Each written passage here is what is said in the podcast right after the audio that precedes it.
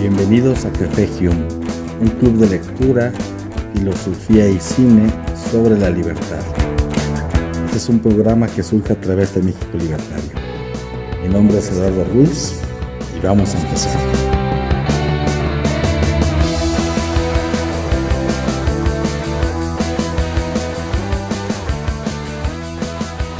Un cordial saludo, estamos iniciando Café Hume y hoy nos reúne una, una, charla bastante interesante que surge a partir del ensayo de Lysander Sputner, que es Los vicios no son delitos. Este espacio estaba, programada, estaba programado la semana pasada, pero por algunos problemas técnicos los pospusimos, lo pospusimos para hoy y bueno, pues es un gusto contar hoy sí ya con, con, la presencia en audio de, de Diego eh, Larumbe. Diego es un referente del Partido Libertad de Chubut en Argentina. Y bueno, pues me va a dar mucho que ahora sí podamos conversar. Diego, bienvenido, buenas noches. Buenas noches a todos. Bueno, muchas gracias. Un poco frustrante el, el pasado, pero afortunadamente hemos podido estar en contacto ahora. Afortunadamente, pues vamos a arrancar. Mi nombre es Eduardo Ruiz. Quiero hacer una muy breve descripción, un par de minutos, Diego, y después te paso uh -huh. la palabra para que pues vayamos desmenuzando algunos puntos interesantes, que realmente es un texto muy polémico del autor Lysander Sputner. Él fue un, un escritor, un abogado, un empresario que vivió prácticamente todo el siglo XIX. Él nace en 1808, muere en 1887 y se caracteriza por defender férreamente el individualismo, el libre mercado y hacer una crítica eh, bastante severa al, al, papel que juega el gobierno, tanto en la parte económica como en la parte política. Es un duro crítico al monopolio estatal. Eh, ¿Qué podemos comentar sobre Spooner? Bueno, algo que me parece muy, muy curioso, eh, quizá está un poco más allá del texto, es que él como tal surge como un empresario en la industria textil, y va a estudiar por su cuenta eh, la abogacía. Se va a, a, a, a, perfilar y va a obtener su grado universitario, pero por cuenta propia. Es decir, hay un espíritu rebelde desde sus inicios con, con Spooner en, en decir qué es lo que se debe de hacer y qué es lo que no se debe de hacer. Es un precursor también, eh, es un referente directo del anarcocapitalismo y su obra ha, ha logrado influir a muchos eh, ámbitos del liberalismo, del li libertarismo, claro, también del, del, anarquismo y muchas otras eh, expresiones que se derivan de esta parte, ¿no? Es un anarcocapitalista también quizá como una, una referencia directa. Otra referencia directa que tiene es, eh, que ya comentábamos Diego y yo hace, hace unos minutos, eh, en, en, estas pruebas, es este ensayo que habla sobre si los vicios no, eh, son o no son crímenes. Y ahí tenemos un referente también muy directo que es Antonio Escotado, en lo que el autor español hacía esta defensa hacia, hacia las drogas. Creo que también aquí eh, podemos encontrar varios temas que pueden tener bastante eh, referencia al respecto. Eh, cerrando una, una, parte inicial, podemos decir que Spooner, eh, como tal en vida, nunca alcanzó un éxito directo como pensador, pero sus ideas hoy en día son muy vigentes y aun cuando, aun cuando este tema que fue escrito en 1875, podría parecer que ya tiene bastante tiempo, eh, podemos asegurar eh, que tiene una vigencia amplia, lo que tiene que ver con el consumo de drogas, si son un delito, si no son un delito, si el gobierno tiene que interferir en estas disposiciones sobre si se debe de prohibir o no. Y para, para cerrar, yo quiero dar eh, rápidamente, Diego, una, una breve descripción muy, muy general. Te, posiblemente te paso la palabra para que nos eh, ahondes un poquito más en los temas que te han llamado la atención y de, de los cuales podemos iniciar una, una charla. Sí. En este ensayo de Los vicios no son crímenes, eh, Spooner hace una reflexión sobre la diferencia que hay entre lo que es un vicio y un crimen.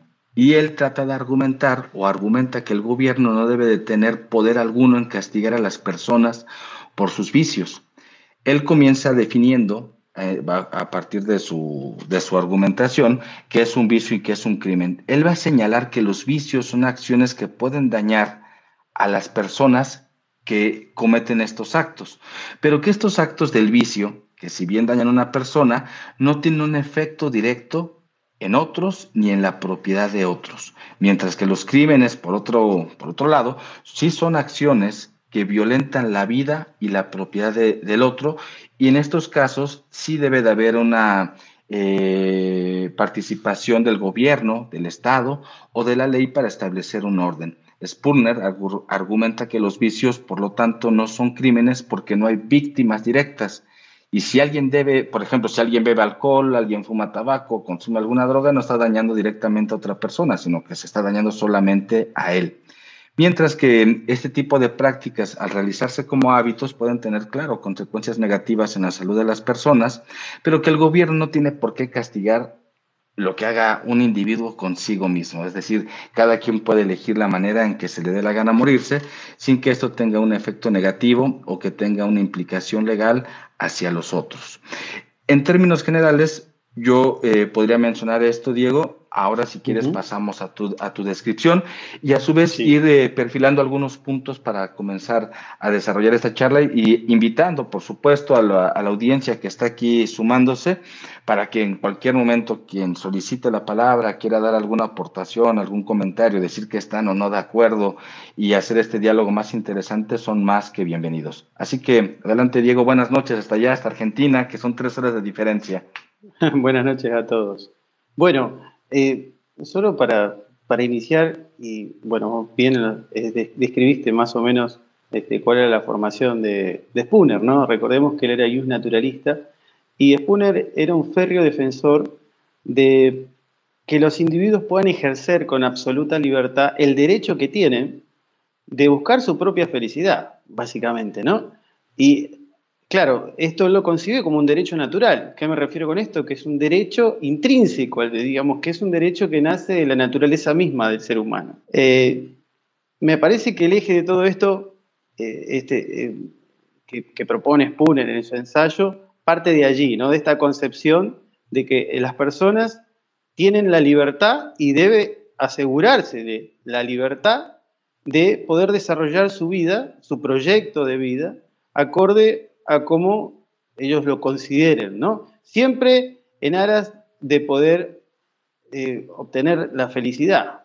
Eh, Spooner habla, digamos, de que dentro de, las conductas humanas, o la categoriza, y un poco, bueno, lo dejaste entrever, eh, la divide en dos, ¿no? Es decir, están los vicios y los delitos, ¿no? Recordemos que el ensayo dice los vicios no son crímenes, y entonces él hace una descripción y una diferenciación de unos con otros. ¿no? Es decir, que los vicios, eh, dice Spooner, son de alguna manera errores o equivocaciones que cometen los seres humanos en esa búsqueda constante de poder este, lograr la felicidad, ¿no? Y a diferencia de los delitos, que este, en los delitos lo que media es la intención de dañar. Él dice, los vicios no, generan un daño más que en sí mismo, en principio.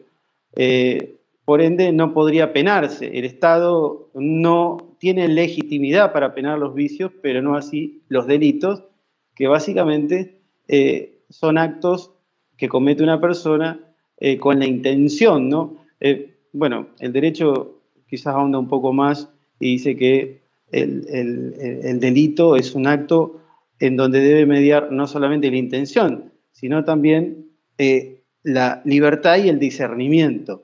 Eh, pero es interesante porque, bueno, genera mucho debate. Ustedes recordarán, bueno, varios años después, en Estados Unidos, a través de una enmienda, se, declara la ley seca y automáticamente, bueno, el alcohol pasa a, ser prohibido.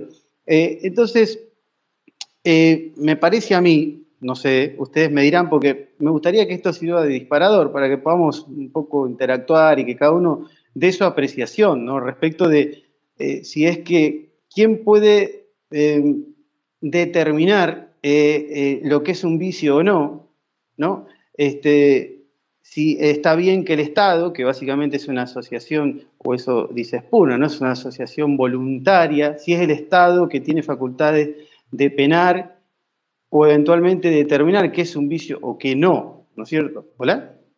Correcto, sí, sí, sí, te, te, escuchamos muy bien.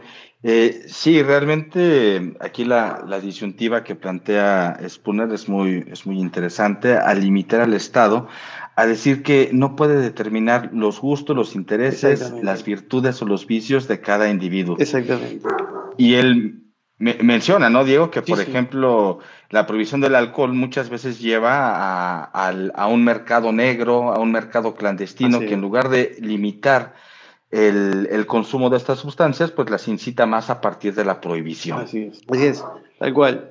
Y también él habla, obviamente, tanto de los vicios como de la virtud, ¿no? Que dice, bueno, eh, los vicios están muy asociados al placer, ¿no? A la búsqueda de placer, no de la felicidad. La virtud está más asociada a, la búsqueda, digamos, de la felicidad y, bueno, por lo menos es lo que se desprende en la interpretación de Spooner, ¿no? Que, que la virtud es la búsqueda de la excelencia, ¿no? Pero eso también un poco habla más adelante en el ensayo Spooner y dice, bueno, los vicios van cambiando a través del tiempo, ¿no? Y, de hecho, este, también la virtud como consideración es muy subjetiva, ¿no? Lo que para algunos puede ser una virtud, para otros no, y los vicios también.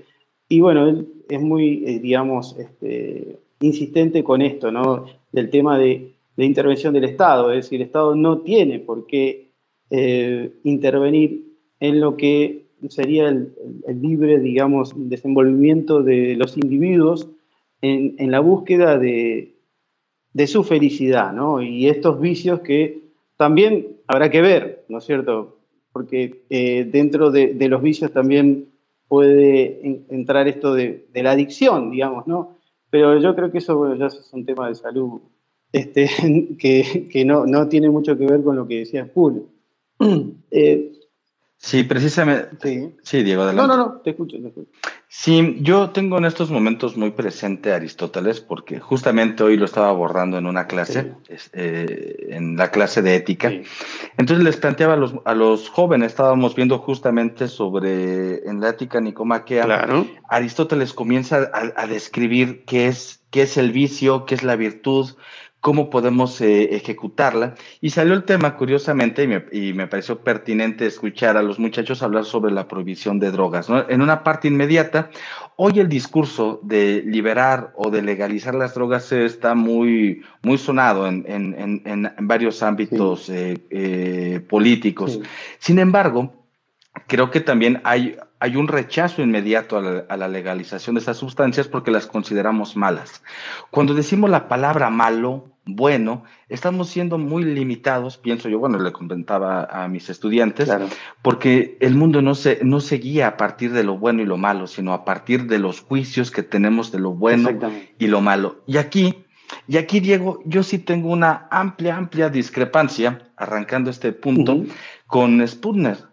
Y, la, y la tengo porque justamente acabas de mencionar la palabra que muchas veces es lo que se considera vicio, lo que se considera virtud, va cambiando a lo largo del tiempo. Por lo tanto, no podemos tener una idea clara de qué es la virtud y qué es el vicio, porque estos son cambiantes. Sin embargo, pienso, y, y, nos lleva una, pero a lo que nos lleva esto es una subjetividad. Lo que yo entienda como bueno y como malo, pues radica en mí porque soy un individuo que no puede ser determinado por el Estado, por la educación, por los padres, por quien sea. Entonces, eh, el sentido de virtud caería en una, y vicio, caería en una subjetividad tremenda. Y esto me parece un gran riesgo, y ahorita te paso la, la palabra, para mm, seguir ahondando al respecto, me parece algo muy arriesgado, porque sí, justamente citando a Spurner dice lo siguiente, cada ser humano difiere de los otros en su constitución física, mental, emocional y también en las circunstancias que lo rodean. Por lo tanto, muchos actos que son virtudes y tienden a la felicidad en el caso de una persona, son vicios y tienden a la infelicidad en el caso de otra. Claro, es un argumento que tiene mucho sentido, pero al al, definir que este es, un argumento consistente, estaría cancelando entonces plenamente el sentido ético, porque la ética lo que busca hacer es el buen vivir o el bien vivir ejerciendo una virtud. Y ya para, para, no hacer un monopolio de, de esta parte, lo contrasto con Aristóteles. Para Aristóteles la virtud es un hábito voluntario que persigue un bien. Y este bien que se persigue no debe de ser confundido con nuestros placeres, porque muchas, en, muchos, en muchos casos nuestros actos buenos o malos o voluntarios o involuntarios están eh, determinados por si son placenteros o no placenteros.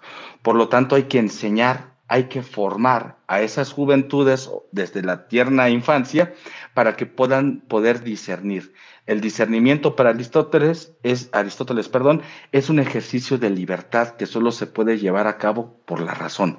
Y en este caso, Spurner nos está diciendo que no, que realmente los, lo, lo, los vicios y las virtudes son una mera construcción social, así como los conceptos actuales. Todo ya es una construcción social, entonces si todo es una construcción social, no hay valores, y si no hay valores, todo está permitido. Entonces creo que ahí Spurner nos está dejando un, un, hueco bastante preocupante para el sentido de la, de la ética, porque para, para la ética existe algo que se llama la dianoética, que es decir, que es, la ética se debe de enseñar, la virtud se debe de enseñar.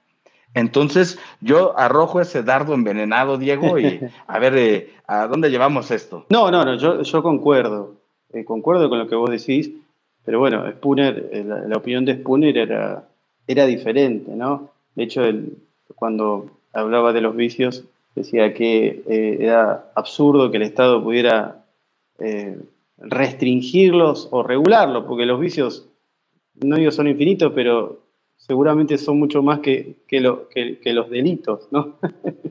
Este, pero además que el Estado no podría penar a, todos, los, a todos los, vicios, pero sí se pueden clasificar y se pueden penar los delitos. Él lo lleva al extremo, esto lo estuvimos charlando unos minutos antes, ¿no? Lo lleva al extremo incluso de hablar de cuál es la función de los padres, ¿no? Para con sus hijos, y, claro, desde ese punto de vista, desde, Spooner, eh, los padres no tenían que intervenir no tendrían que intervenir como este, eh, este, con la intención de querer moldear a sus hijos eh, en base a, este, a su visión, ¿no? a su perspectiva, porque para él todo esto depende de la subjetividad y, bueno, le hace primar la libertad, ¿no es cierto?, por sobre todas las cosas. Pero claro, esto genera obviamente cuestionamientos, ¿no es cierto?, que es como, bueno, vos hablabas de, Aristóteles, ¿no?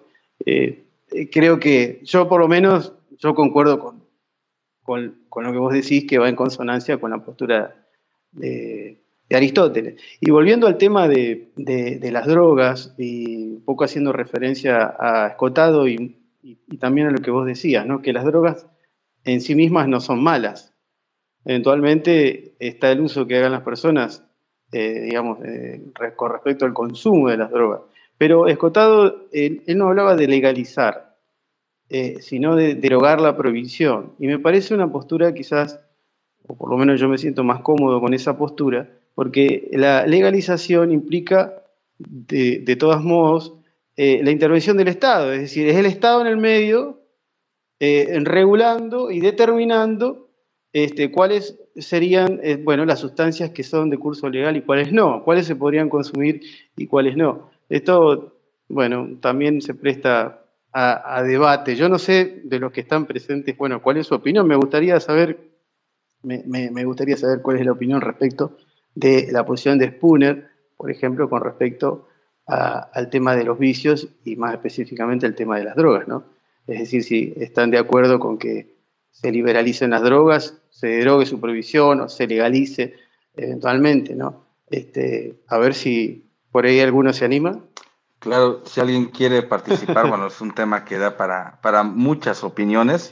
Entonces, con todo gusto los escuchamos. Si alguien quiere eh, solicitar la, palabra, pues será un verdadero placer.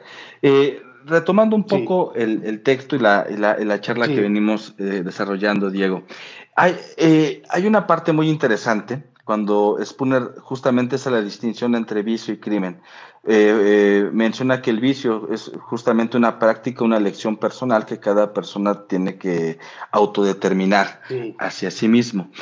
Sin embargo, menciona que los, eh, que, bueno, que como tal, ya como tú mencionabas, los vicios no son malos en sí mismos, no son intrínsecamente negativos. Claro.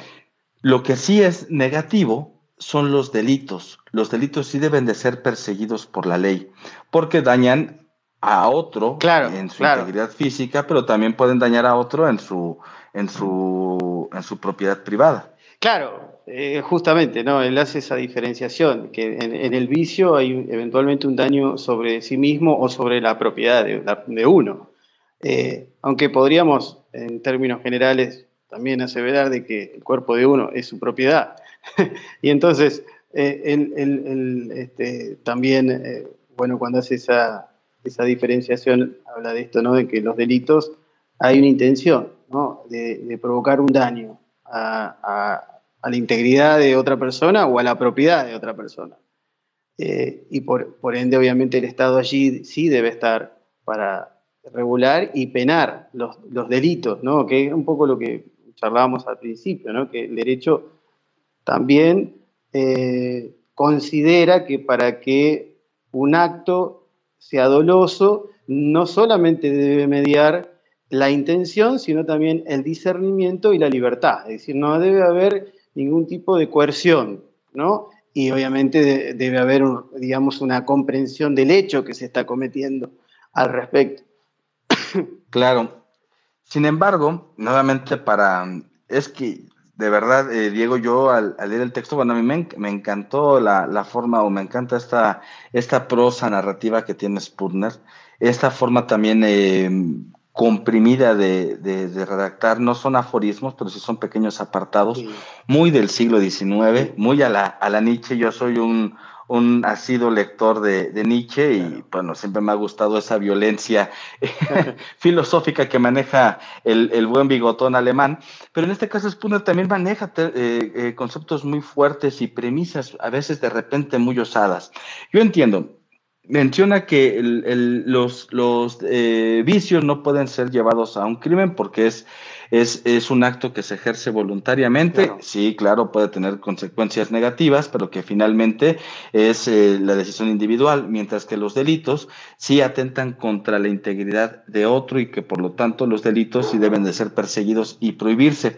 Sin embargo, yo te quiero preguntar, y, bueno, eh, a partir del texto de, de Spooner y hacer justamente un análisis, eh, pues más enfocado quizás hasta nuestros tiempos, cuando Spooner menciona que los vicios no son delitos, ¿qué podemos pensar? Yo te lo digo en un país lleno de narcotraficantes, un país que posiblemente tenga una referencia amplia como un narcoestado, en donde si los vicios como tal no son, eh, digamos, un, un consumidor de drogas tiene que ir con un dealer, con un vendedor de drogas y participar en este asunto del mercado negro. El narcotráfico se sostiene propiamente porque hay un consumidor y ese consumidor es partícipe de un delito porque las drogas están prohibidas.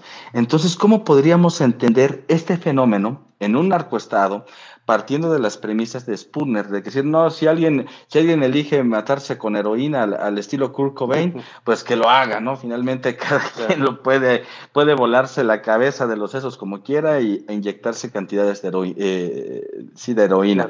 Entonces, ¿cómo podemos entender esta parte cuando Spooner dice que no, no es cierto, los vicios no son delitos? Porque así comienza el ensayo y así lleva como título. Sí, sí realmente alguien que, que, va y, y, consume drogas, que compra drogas, que está eh, propiciando pues eh, un consumo que no solamente va a afectar a aquel que las está ingiriendo, sino también a su entorno. O sea, es, es desagradable ver eh, calles, te digo, aquí en México, que es prácticamente un arcoestado. Claro. Saber gente drogándose eh, en, una esquina o estas imágenes tremendas en Estados Unidos de los consumidores del fentanilo, claro que están propiciando un daño a terceros, no solamente a sí mismos. ¿Cómo podríamos tratar de, bueno, yo te pregunto, ¿cómo se le puede rascar un poquito para justificar a Spooner en este contexto, porque él vivía en el siglo XIX, claro. pero si viera el México del siglo XXI, quién sabe qué pensaría. Sí, bueno, es, es delicada la situación, ¿no? Porque el tema de la drogadicción es un tema de salud pública, creo yo.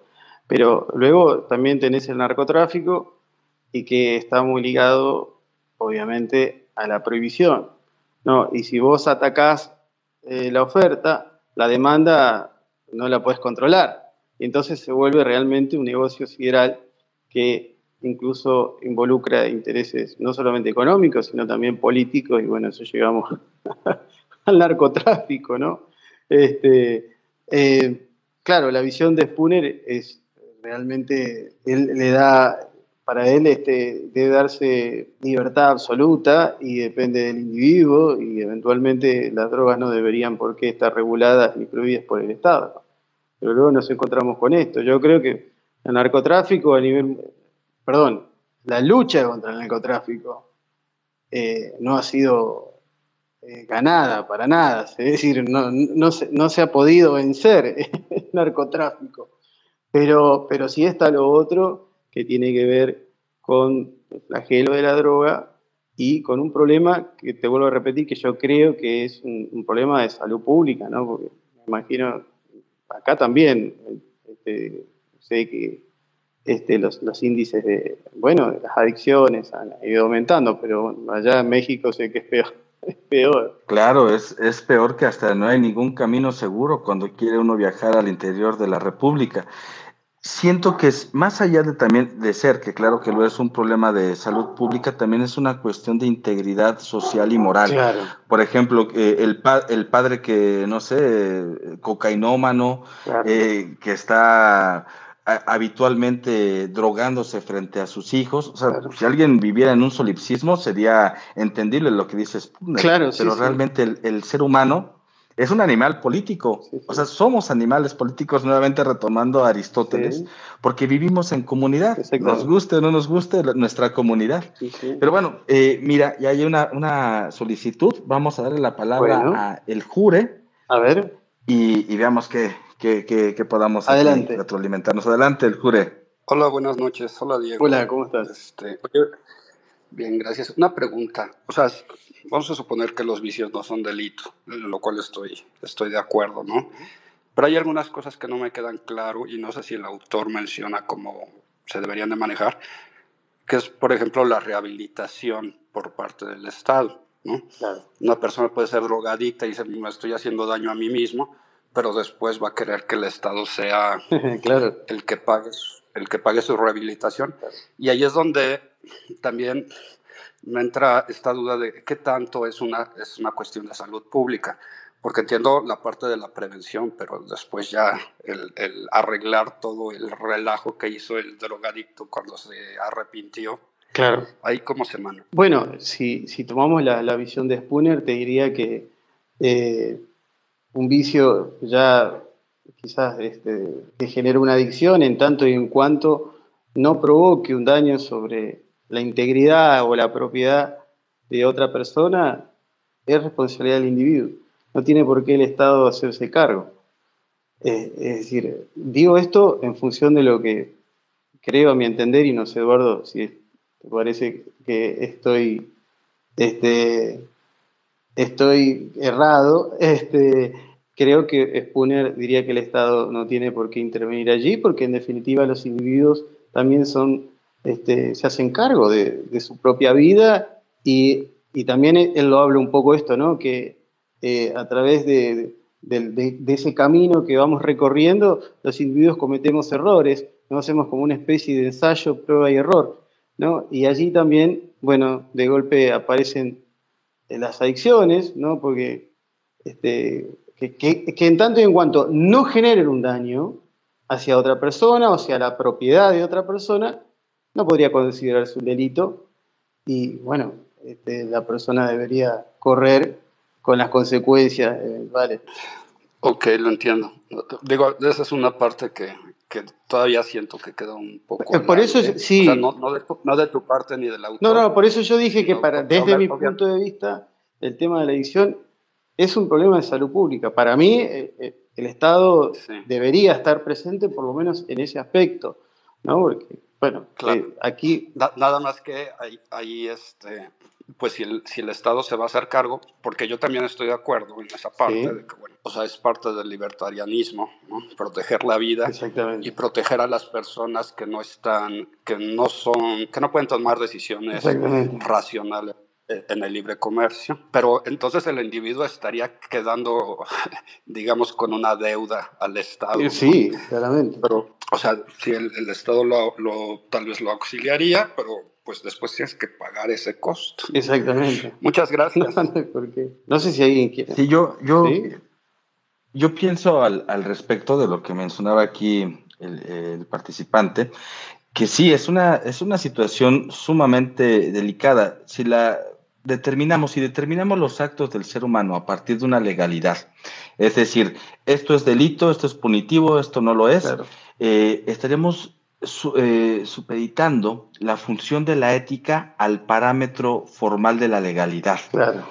Y la ética no puede, eh, no, eh, las leyes se construyen justamente a partir de, una, de una reflexión ética, porque también las leyes cambian como también cambian los valores del ser humano. Entonces, determinar los actos buenos y malos, no los justos o injustos, a partir de un precepto legal, creo que puede llevar a grandes contrariedades como las que aquí mencionaba eh, el jure, que realmente eh, cuál es esa deuda que tiene el individuo con, con el Estado y, no, y el Estado somos todos nosotros que pagamos la rehabilitación del drogadicto. O, veámoslo, veámoslo, en otro sentido. Y ahorita damos la. Si alguien más quiere participar, sería, sería genial. Pero veámoslo en otro sentido. México es un país donde eh, las, la, la, cantidad de, de, gente enferma de diabetes es gigantesca. No sé si es el país con mayor eh, cantidad de gente con diabetes en el mundo. Claro. O, eh, y, en, y en específico con la diabetes infantil. Bueno, ¿Qué pasa aquí? Porque Spooner también menciona mucho que tiene que ver que cada, eh, y voy a citarlo aquí rápidamente, dice, es con todo el aprendizaje constante al que todo hombre, desde el más humilde eh, e incluso al de mayor intelecto, se ve provisto, es decir, se ve necesariamente impulsado por los deseos y necesidades de su propia existencia. Menciona aquí Spooner la palabra deseo, y los deseos descontrolados llevan a actos que en un sentido correcto o propio de lo que es un vicio, el vicio es el descontrol de nuestros deseos y nuestras pasiones. Cuando una sociedad no logra controlar sus deseos y pasiones, pues va a incurrir hacia los vicios.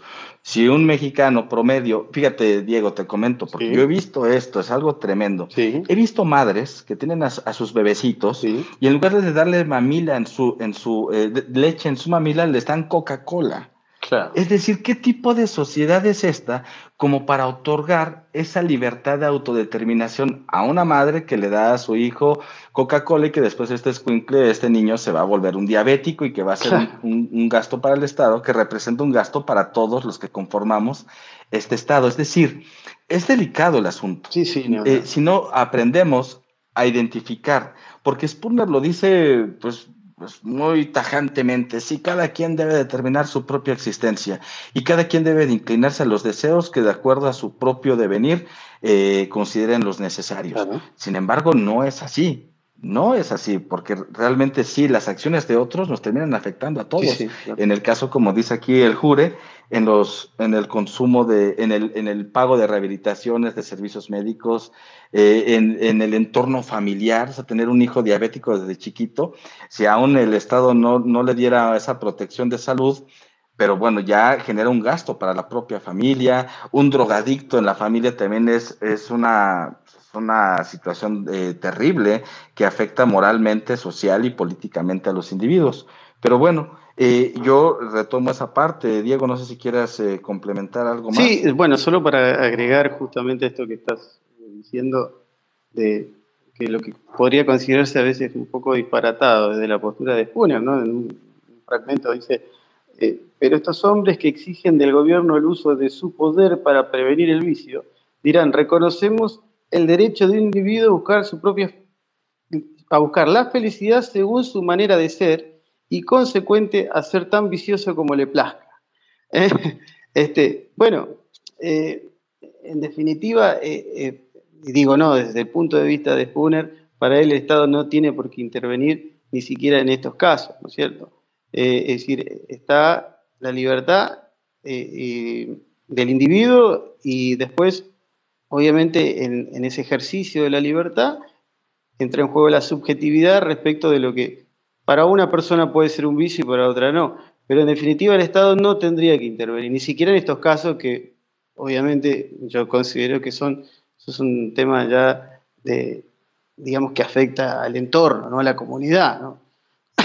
Hola.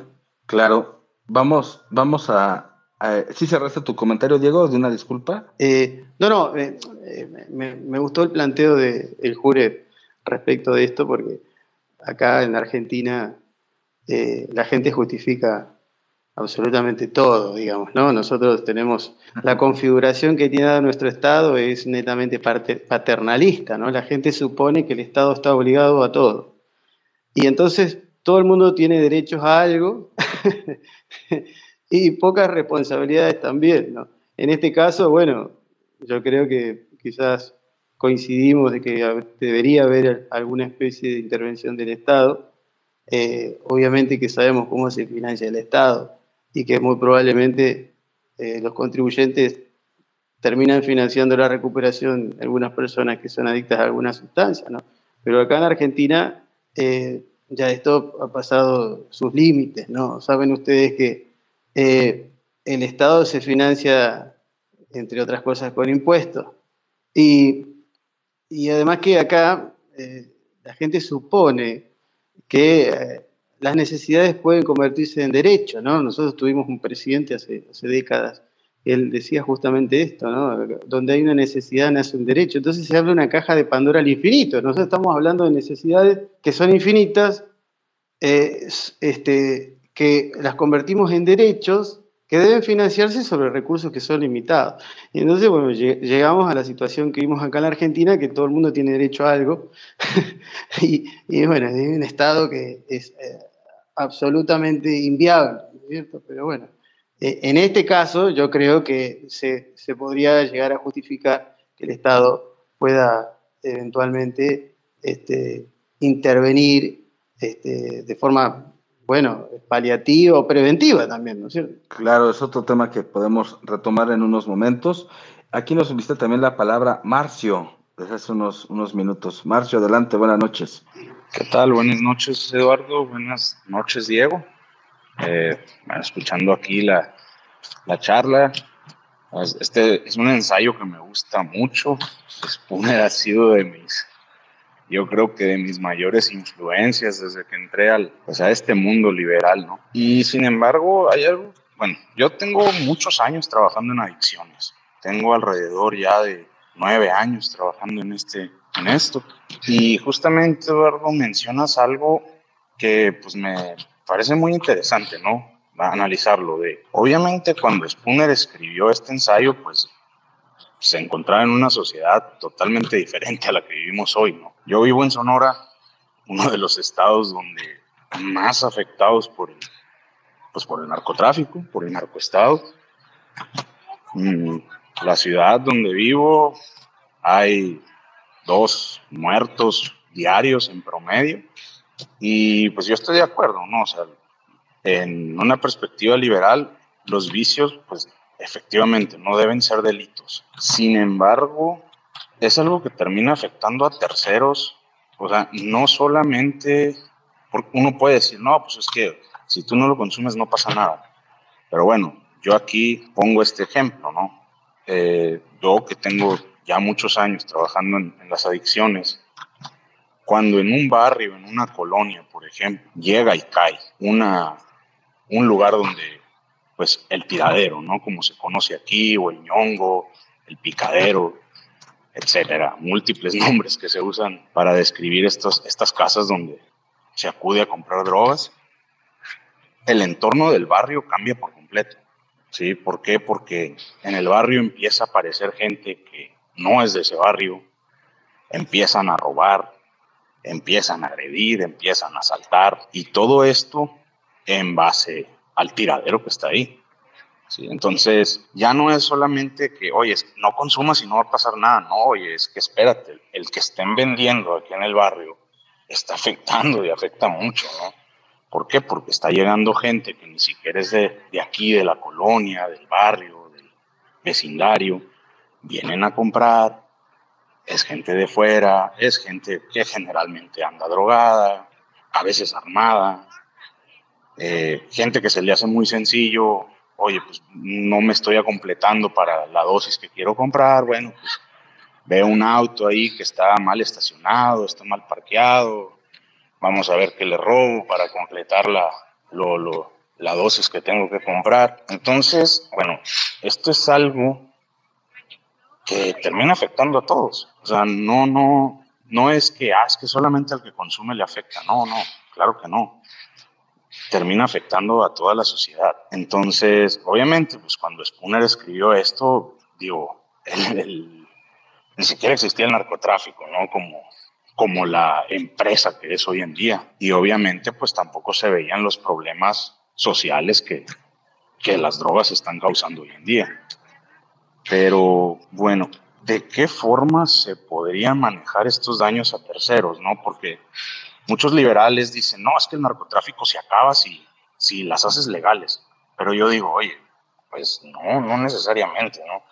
O sea, quizá el narcotráfico, el, el negocio del narco sí se acabe, pero todos estos daños que yo estoy explicando, por ejemplo, que pasan en un barrio, esto no va a desaparecer.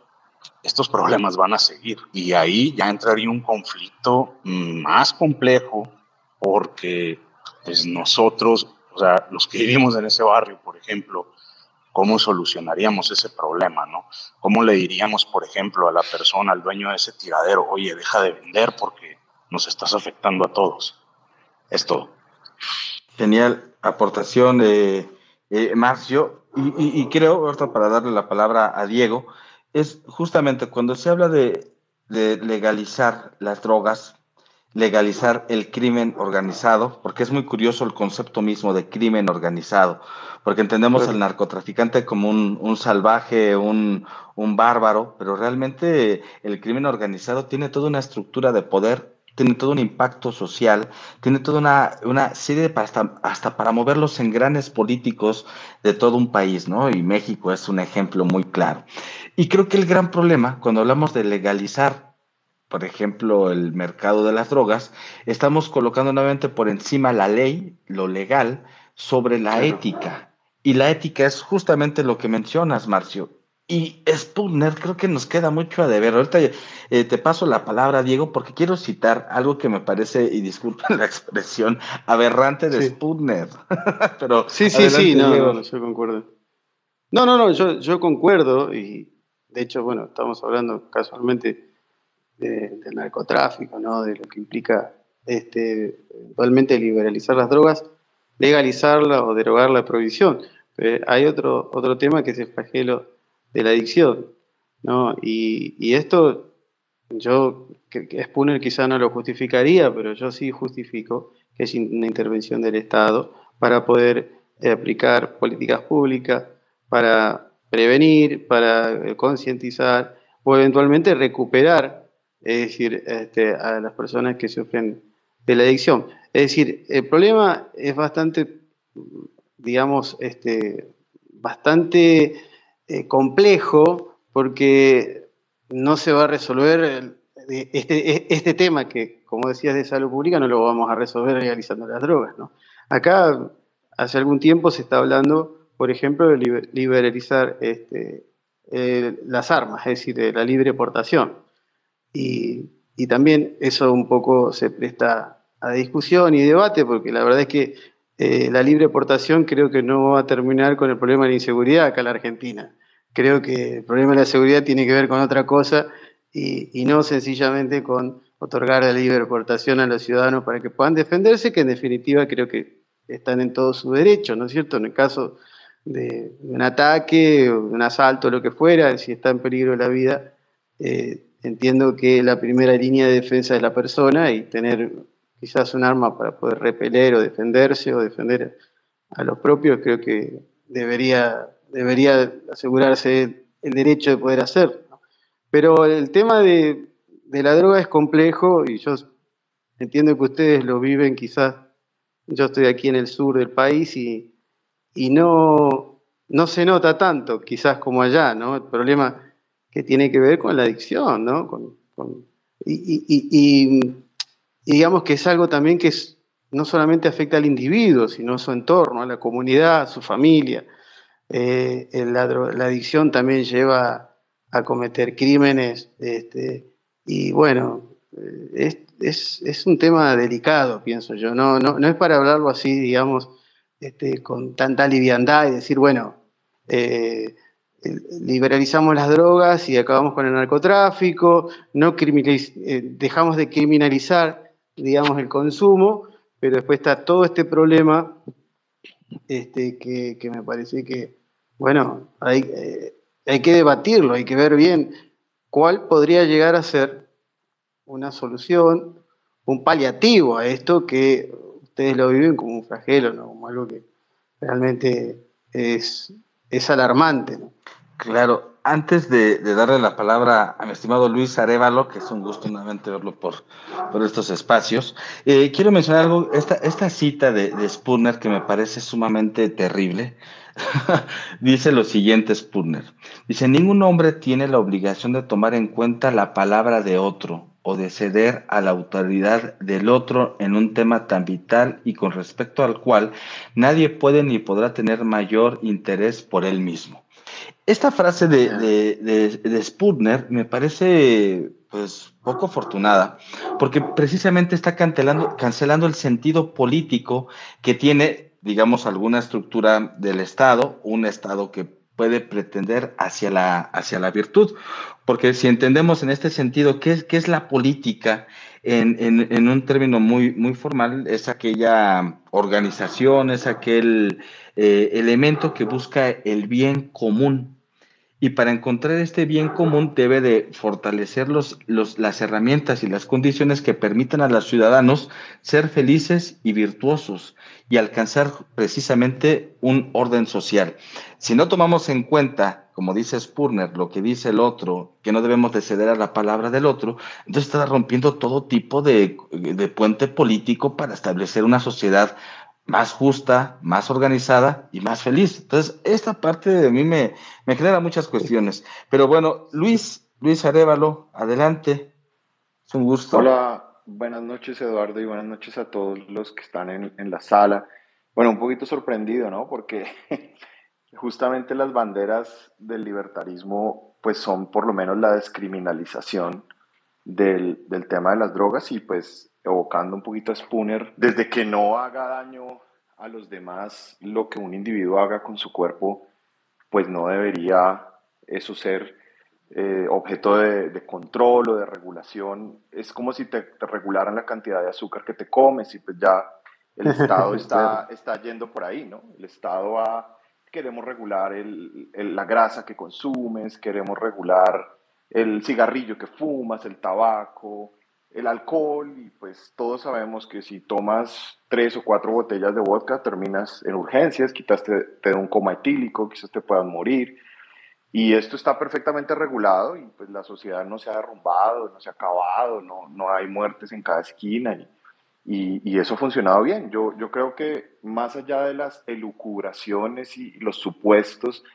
eh, pues vámonos a la evidencia y a los datos.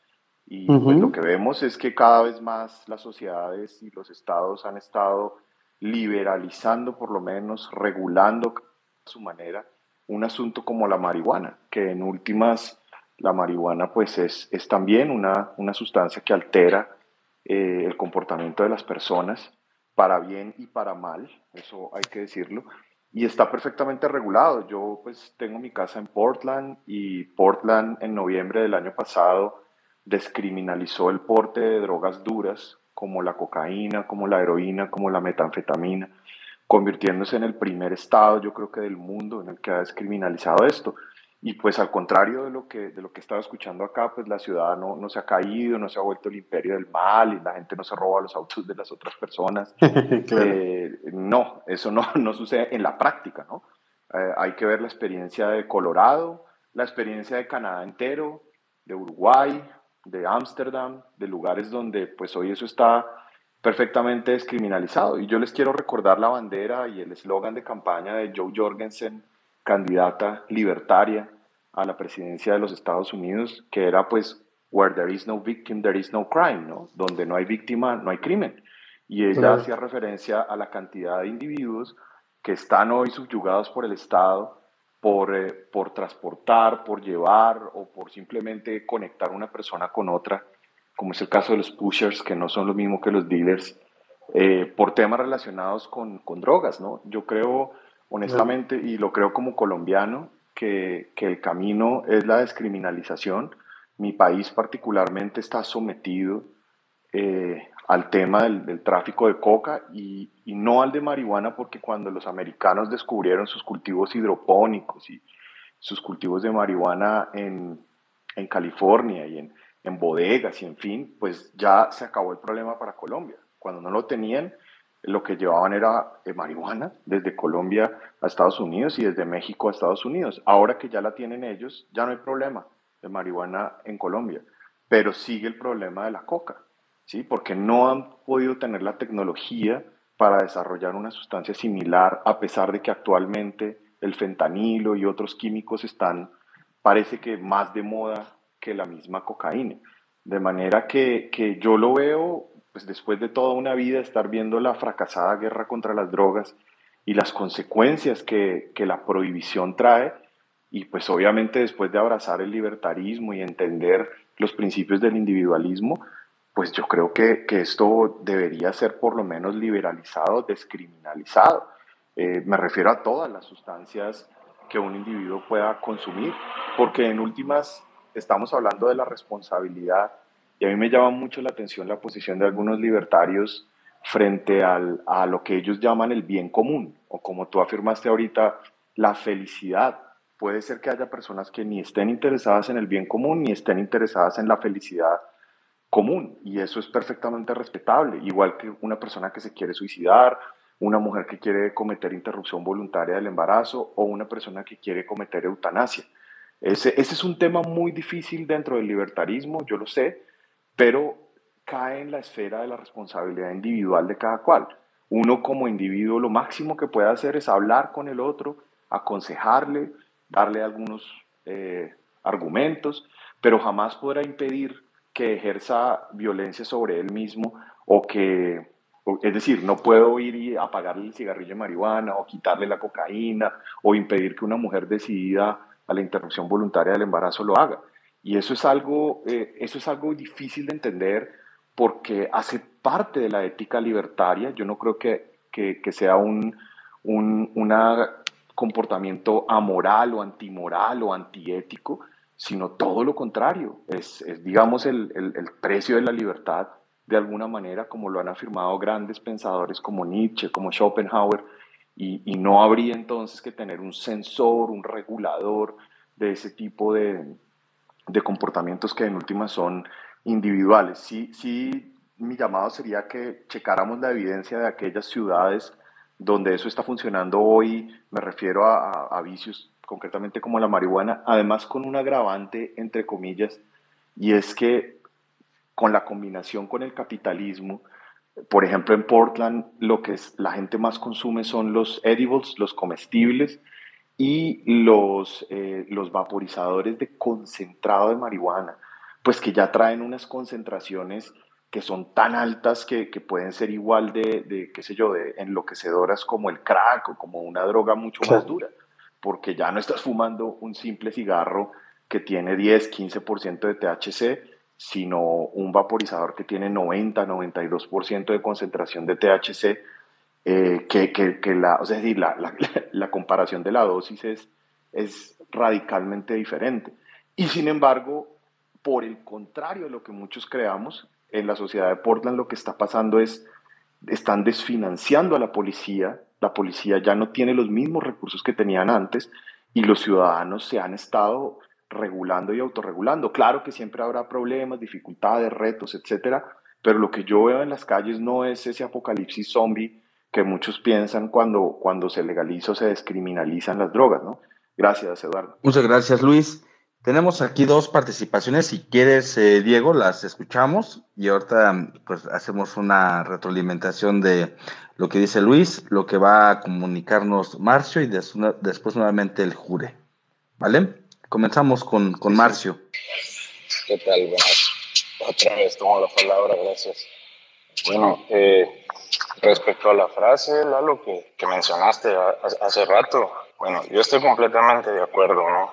Es pues una frase desgraciadamente muy mala, ¿no? Por parte de Spooner, sobre todo por una cosa. El liberalismo no, no es magia, o sea, no es de que, ah, es que desregúnalo y todo va a salir bien. Uy, yo no escucho. ¿Ustedes sí escuchan? Disculpen. Creo que, que estoy bugueado entonces. Sí, sí se escucha, Diego. Vale, voy a, voy, a, voy, a, voy a bajar para ver si lo escucho porque no lo escucho desde acá. Sí, se escucha perfecto. Ok, gracias. Bueno, y como digo, o sea, el liberalismo no es cuestión de magia o algo por el estilo de vamos a desregular y todo va a salir bien. Para nada. El liberalismo es algo que busca soluciones y las soluciones se buscan en diálogo. ¿Por qué en diálogo? Porque justamente vivimos en una sociedad. Somos individuos, claro que promovemos el individualismo y todo, pero al final vivimos en sociedad. Y la única forma en la que podemos respetar la individualidad de otro es dialogando. Y dialogando es justamente como se van encontrando las soluciones. No se encuentran con dogmas, con mantras, ni frases matonas del liberalismo. No, para nada.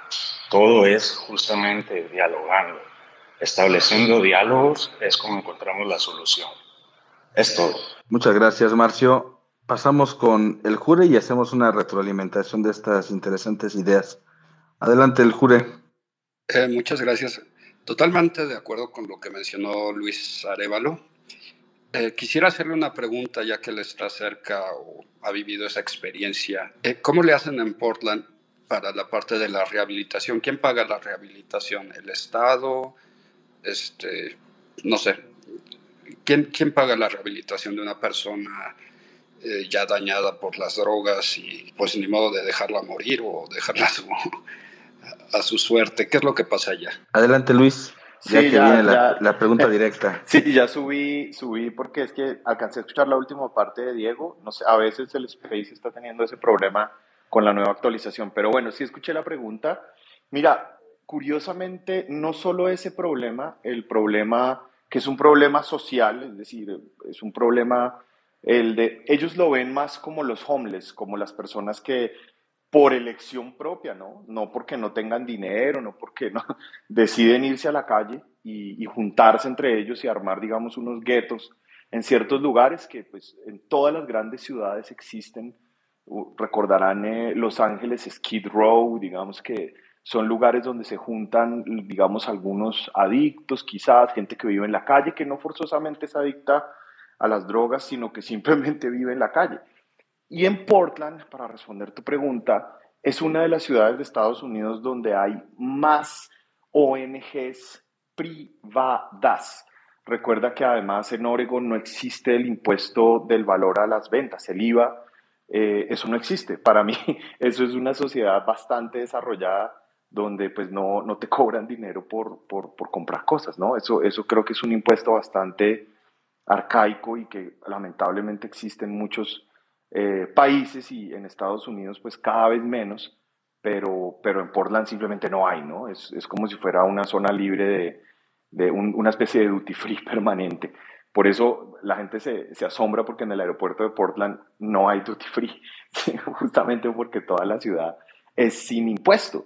Entonces sí hay varias ONGs, pero yo nunca había visto tantas en una ciudad tan pequeña y, y me, me parece muy llamativo una o dos de estas ONGs, una con la que he trabajado directamente.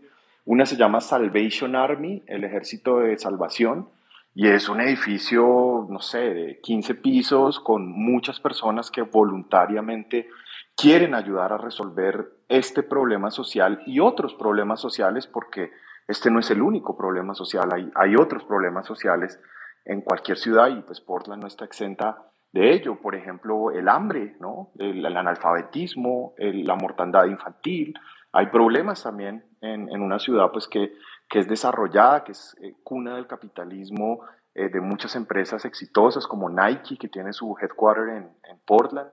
Y obviamente, eh, a mi manera de ver, la sociedad civil y la, está muy, muy comprometida con el cuidado de su ciudad, con el cuidado de sus ciudadanos y, pues atendiendo entre ellos mismos los problemas sociales.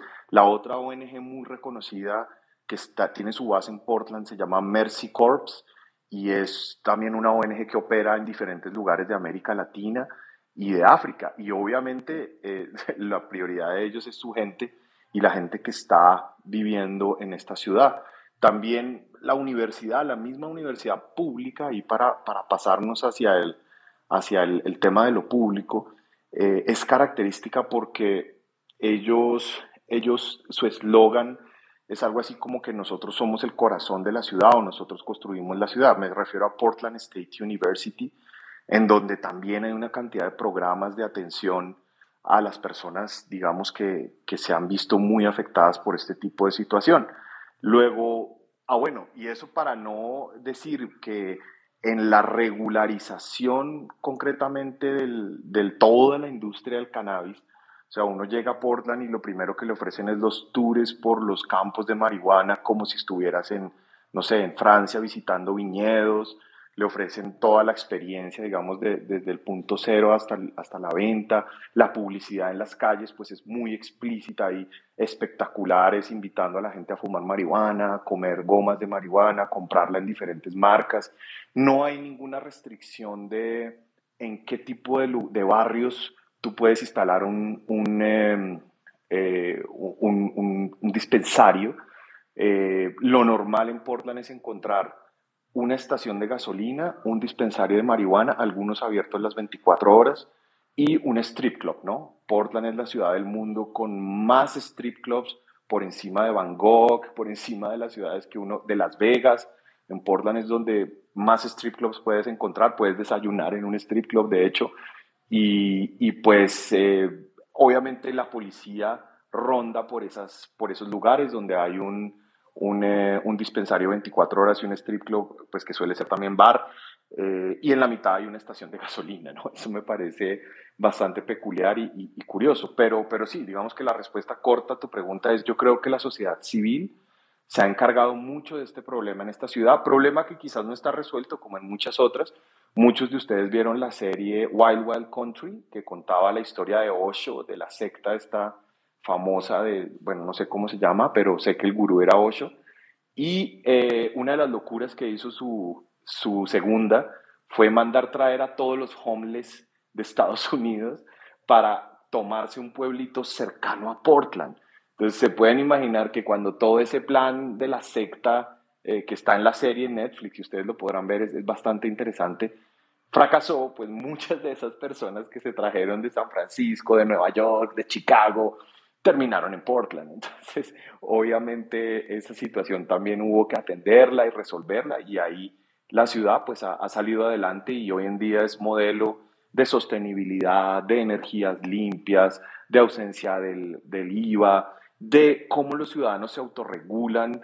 Son muy famosas las marchas de los famosos Antifa contra los Proud Boys. Van armados los dos, a mí eso me sorprende. Tengo, creo que tengo un video en mi timeline de una marcha de antifas que van armados con, con rifles de asalto, escopetas y con carriolas, con coches llevando niños, bebés, globos y, y full armados. Se encuentran en Pioneer Square, que es el parque de la, de la mitad de la ciudad, y muchas veces ha habido enfrentamientos eh, pues con disparos entre un bando y otro, y la posición del alcalde y de la policía es, déjenlos, déjenlos, si ellos se quieren allá eh, dar, pues que se den. Y, al final, obviamente, toda la, la, reconstrucción de los daños y eso, pues tiene mucho que ver con la misma comunidad. Pero, pero sí me sorprende esa política que tienen actualmente de desfinanciar la, poli la policía. Y usted en Portland ve muchos autos de policía dummies, ¿no? Que, que no hay agentes de policía adentro, sino que solamente está la patrulla con las luces encendidas es la ciudad que tiene un solo policía de tránsito legalmente contratado, o sea, solo hay uno, ya se terminó ese tema de la policía de tránsito, todo es tecnológico y, y pues bueno, yo creo que a, a, mí me enorgullece mucho ese lugar, en realidad lo veo como un bastión de libertad humana, pero pues obviamente políticamente hablando es una ciudad bastante convulsionada. Ustedes recordarán cuando salieron los paramilitares de Donald Trump a, a, acosar a la gente en esta ciudad y salió esta famosa Naked Atina, la mujer desnuda que se le enfrentó a, fuerzas que no llevaban escudos, pero sí llevaban armas en contra de la población civil. Y, y es, una, es una ciudad, digamos, eh, obviamente bastante diferente a los conservadores, a los republicanos,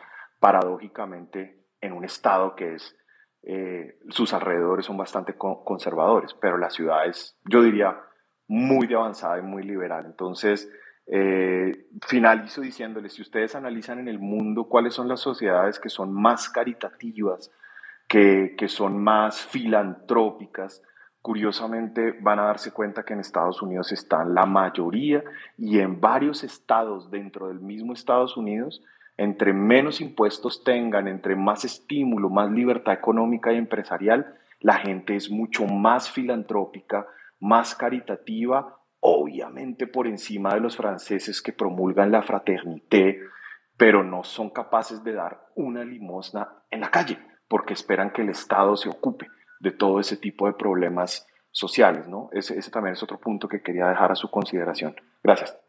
Bueno, y otra cosa también de, de Portland es que es el punto de mayor eh, mercado de droga por parte del cártel Jalisco Nueva Generación. o sea, sí hay eh, este, estos matices, ¿no? Yo no creo en eh, propiamente que existan puntos paradisiacos y que se alcancen niveles de civilidad contrastantes, bueno, en un país tan complejo como Estados Unidos, que es el país con mayor consumo, consumo de drogas en el mundo, que bueno, que, existiera un, un uso recreativo y ordenado, pero bueno, eh, también eh, la generación de los cárteles de drogas, por ejemplo, de México existen porque existen amplios consumidores, como en el caso de, Portland, con el cártel Jalisco Nueva Generación, que aquí es un, un, infierno en, en, en, México. O sea, mientras del otro lado pueden tener este uso recreativo, por otra parte, en México, pues se da toda una un conflicto por el dominio de territorios. Creo que hay, hay matices, hay bemoles, hay contrastes. Eh, para nada más para cerrar este punto y darle la palabra a Diego, eh, tratando de, de conjuntar las opiniones aquí eh, manifiestas, yo, yo pienso lo siguiente, y principalmente enfocado a lo que mencionaba este Luis. Si bien podemos encontrar ciudades como Ámsterdam o, ya como él mencionaba Portland, que son un, un, reflejo y un parámetro para poder establecer una unidad donde, de cómo el liberalismo puede funcionar, también podemos cuestionarnos si realmente este tipo de incentivos o este tipo de prácticas genera una mejor sociedad. Porque una mejor sociedad no es solamente el no pagar impuestos, sino el tipo de ser humano que se forja.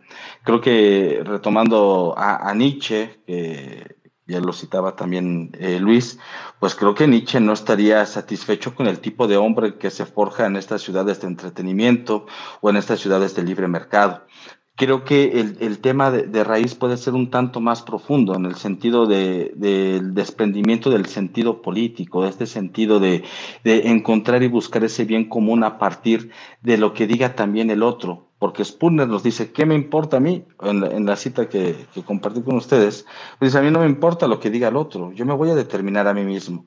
Pues, pues qué bueno, pero finalmente estar dentro de una comunidad, aunque cada uno tome sus propias decisiones, ya sea suicidarse con cocaína, heroína, fentanilo o simplemente al estilo Kurt Cobain, pues es respetable, cada quien ejerza su libertad, pero creo que sí tiene implicaciones en el entorno. Ver un padre de familia drogándose, una madre eh, fumando marihuana, estando embarazada, en fin, creo que el tipo de sociedad que se construye en las dimensiones del siglo XXI no son las mismas, como ya se venía mencionando, que las del siglo XIX en la época de Spooner. Pero te paso la palabra, Diego, y, está, y, bueno, ha estado muy interesante todo este intercambio de... Sí, sí, desde ya. Yo, yo creo que vamos a coincidir en general de que los individuos deben ser libres y, y, creo que en general también vamos a estar de acuerdo de que las personas también eh, pueden ser libres de consumir de forma recreativa cualquier sustancia, ¿no es cierto? Yo lo escuchaba al Jure y me parece que em, y esto también volviendo un poco a Spooner, ¿no? porque él habla de los vicios, pero después también está el tema de la adicción. Y me parece que eh, su posición era un poco desde, la empatía, ¿no? el problema de la adicción. Que, y no sé, quizás por ahí Luis nos, podrá un, poco eh, comentar, a mí me da la impresión que la adicción en los países eh, desarrollados, donde hay oportunidades eh, está muy ligado a la marginalidad. Él nos decía que, bueno, a veces se, organizan guetos, gente que vive, digamos, bajo sus propias reglas y que consumen sustancias de forma recreativa, ¿no? Bueno, en fin, eh, pero me parece que en algunos otros países eh, la adicción está muy ligada a la pobreza. Y además el hecho de que esas mismas, digamos, que las drogas este, no sean legales, hace que se empiecen a proliferar un montón de sustancias que son realmente destructivas, como el caso del fentanilo. Acá nosotros en Argentina tenemos el PACO, que es la resaca de la resaca de la resaca de la resaca, ¿no es cierto? Es decir, es lo último que queda de la cocaína. Y eso, además que obviamente ser ilegal, este, no, no pasa por ningún control de nada. Son veía un estudio, por ejemplo, y se le encontraban hasta pesticidas, digamos, es una cosa que realmente afecta mucho, mucho la salud, pero digo esto, ¿no? que en principio todos vamos a estar de acuerdo que eh, debemos hacer primar la libertad que tienen los individuos de conducir su propia vida, de sus propias vidas, ¿no? Este, pero después está esto otro que tiene que ver con una preocupación que entiendo que en México este, lo, ven de cerca, ¿no? El tema de la adicción, ¿no? Es una persona que se destruye a sí mismo y que eventualmente termina afectando su entorno familiar eh, e incluso atentando en contra de, la comunidad. Entonces ahí, bueno, algunos pueden estar o no de acuerdo si es que el Estado debe intervenir. ¿Qué debe hacer el Estado? ¿No? Es decir, eh, ¿debe hacer caso omiso o debe tratar de cumplir algún rol ¿no? Este, para eventualmente poder suplir este, este problema. ¿no? Definitivamente, eh, Diego, pues estamos prácticamente llegando a esta recta final. Si alguien tiene alguna otra aportación, pues es más que bienvenida para ir cerrando esta, esta charla y que, como se viene comentando, es un, es un ensayo muy interesante. A mí me, me encanta esta osadía, esta forma eh, por momentos escandalosa que puede entenderse en Spooner en este ensayo, pero que también nos arroja muchas de estas otras luces que refieren a la determinación que tiene el individuo de forjar su propio camino. La única eh, crítica que, que, yo hago, y retomando este lema de la ilustración que es el sapere aude, atrévete a pensar y sal de esa minoría de edad, es a qué tipo de sociedad va dirigida esta posibilidad de ser este, esta posibilidad de ser humano en un entorno donde el, elemento de las pasiones, el elemento de los deseos, que también Spooner nos comenta a lo largo del ensayo, que cada quien puede elegir los deseos y las pasiones que quiera y, y bueno, perderse en ellas sin encontrar un camino de virtud, porque la virtud es meramente algo subjetivo que puede prestarse a diferentes interpretaciones de acuerdo al tiempo en el cual, en el cual se vayan estas gestando. Yo eh, cuestionaría esa parte, porque finalmente sociedades tan amplias y numerosas, tan masificadas, difícilmente puede, podemos tratar de entrever cuál es el individuo que está ahí porque prácticamente es una masa constante, ¿no? Que ya sea que se afoque a la cultura del entretenimiento recreativo en el consumo de drogas, o aquel que tiene que el, el, el, el, niño del pueblo que ya trabaja con los cárteles de la droga, justamente para que del otro lado puedan tener esta recreación. Yo creo que el, ensayo es polémico, el ensayo es muy interesante y deja muchas, muchas cartas sobre la mesa para tratar de identificar cuál sería el camino a seguir a partir de las luces de cada quien. Pero bueno, eh, yo eh, eh, cierro con, ese, con este, esta participación. Luis tiene ahí un comentario. ¿Te gustaría, Diego, que, que, Luis nos diera una aportación y posteriormente tú cierras este programa? Sí, sí, cómo no. Muy bien. Entonces, pues adelante Luis y posteriormente Diego. gracias, Eduardo.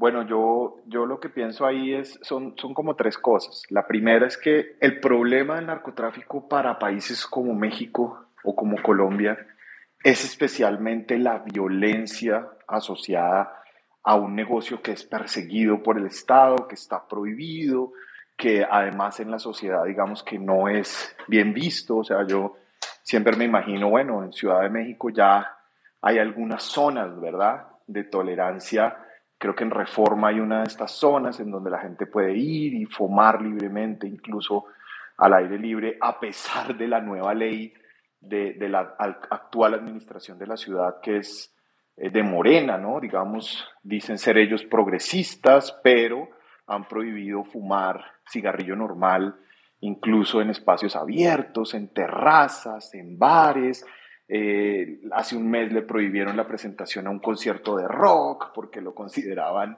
peligroso, ¿no? ya atropellando la libertad de expresión.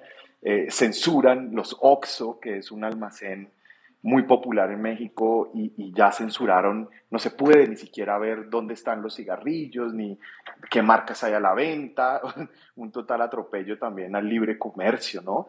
Eh, y, y, pues en últimas, yo creo que las sociedades, Eduardo, y, los barrios dentro de una ciudad se organizan en torno a las comunidades que en él viven. Entonces, cuando tú decías, no, es que, pues, problema social, que, que estén los adictos, que hay la violencia asociada, etcétera, pero tú también ves que, por ejemplo, en barrios judíos como Polanco, pues la gente tiene unas reglas. Es más, ni siquiera se puede poner música cuando ellos están celebrando su, su Shabbat y sus días especiales.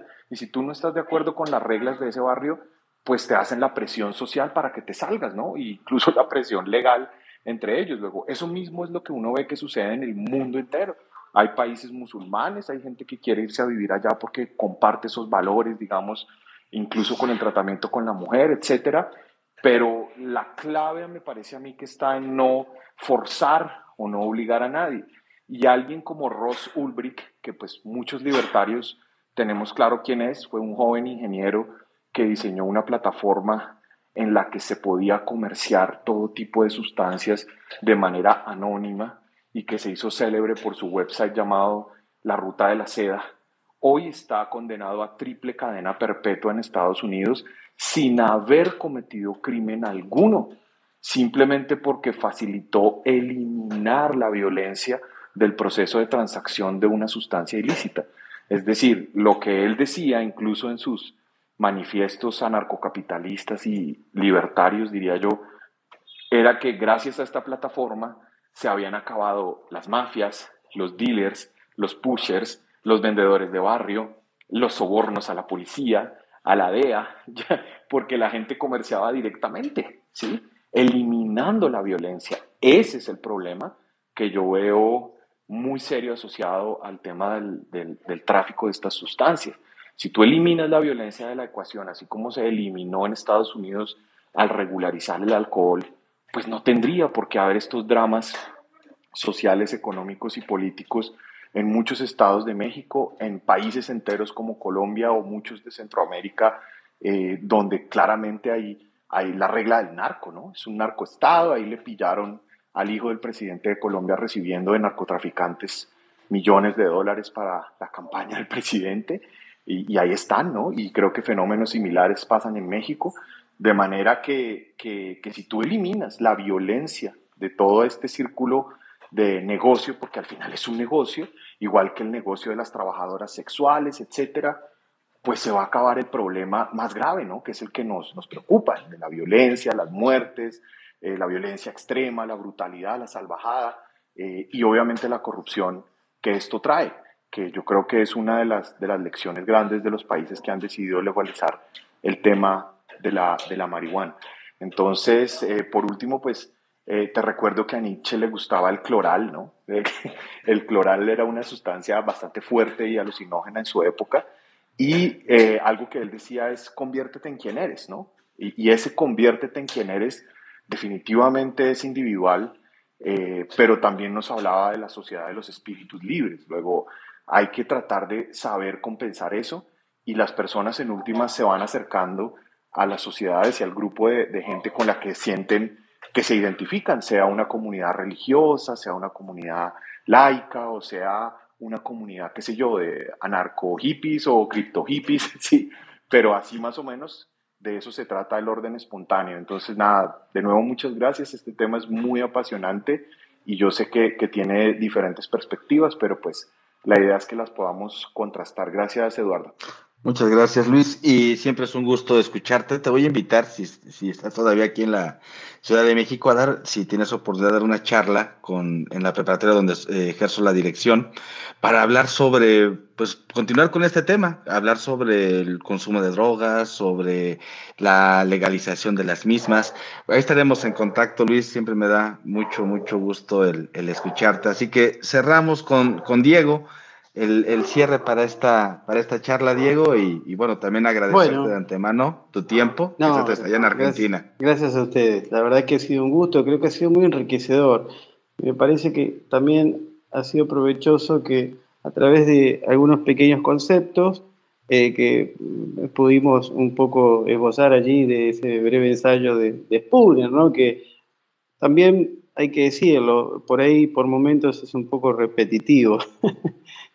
Eh, nos sirvió como disparador para poder problematizar y debatir y que cada uno pudiera eh, plantear una posición al respecto eh, de, bueno, de cuál es la postura de Spooner y eso llevarnos al tema de los vicios y esto que, decía Luis, el, tema de, las drogas, la criminalización de las drogas, que yo creo que en los países donde eh, las, drogas no son de curso legal o no están liberalizadas, no tiene que ver con que el Estado eh, quiera gestionar la moral, por así decirlo, de los individuos, como en el sentido de creer que consumir drogas está mal o está bien, sino porque parece que hay intereses más bien de tipo político en la prohibición, ¿no? porque eso lo convierte en un negocio abismal y además, eh, también como lo, como lo decía Luis, eh, el hecho, la prohibición genera una, este, no solo incentivos, sino también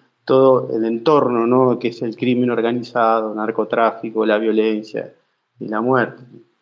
Así que les agradezco mucho, acá ya son pasadas las 12 de la noche, pero ha sido un placer poder eh, charlar con ustedes, escucharlos. Espero que esta sea una, una de tantas. Seguramente en la próxima voy a estar participando. Muchas gracias, eh, Diego. Diego eh, Larumbe, desde. Larumbe, sí. Larumbe, desde Chubut, Argentina, ahí cerquita de la Patagonia, me decía Diego. Pues un fuerte abrazo, un fuerte abrazo. Ojalá nos veamos también en algún momento, Diego ya sea allá o por acá.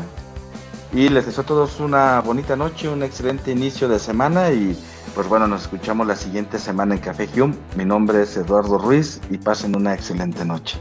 Hasta pronto. Un placer, un abrazo a todos. Que descansen.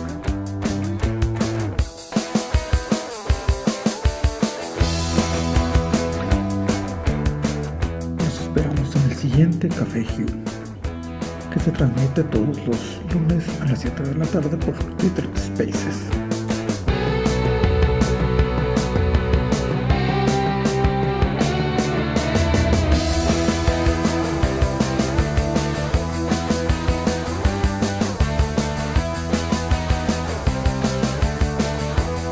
El tema de entrada es de Juan Tolentino y el grupo Sex Sabbath y agradecemos especialmente a Roberto Urano.